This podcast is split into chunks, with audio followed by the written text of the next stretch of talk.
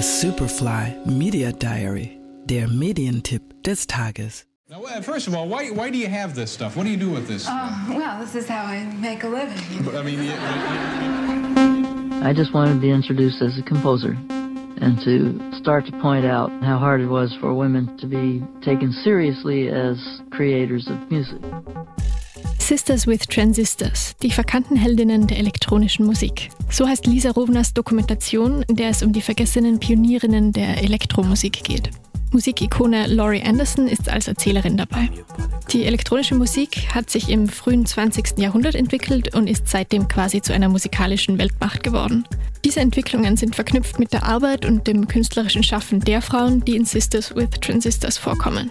Ihre Faszination für elektronisch erzeugte Musik hat ihnen die Möglichkeit eröffnet, im Schatten der Männer ihren eigenen Weg zu finden und unbemerkt an ihnen vorbeizuziehen.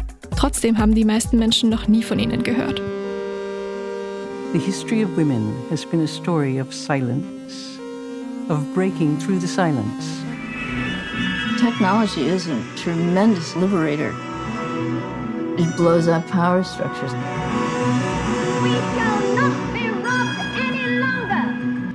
Der Film ist unter anderem wegen der Fülle an Archivmaterial auch was für Leute, die glauben, mit elektronischer Musik eigentlich nichts anfangen zu können.